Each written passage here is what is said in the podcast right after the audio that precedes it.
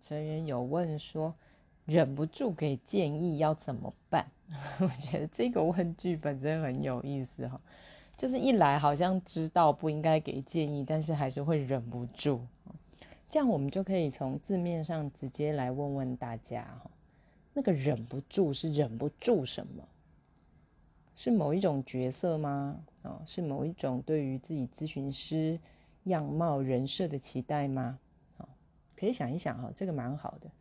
那给建议对于你而言，就是身为一个咨询师，给建议对你而言又是什么？哈，因为给建议没有全然不好啊，只是为什么初期的时候，在我们新手学习的时候，真的会很常告诉大家不要给建议，因为这个部分要练习很多环节哈。以想想看。你是不是可以跟来访把建议拿出来讨论？如果建议它就是个中性的选项，来访来电者还是有选择的自由，不是吗？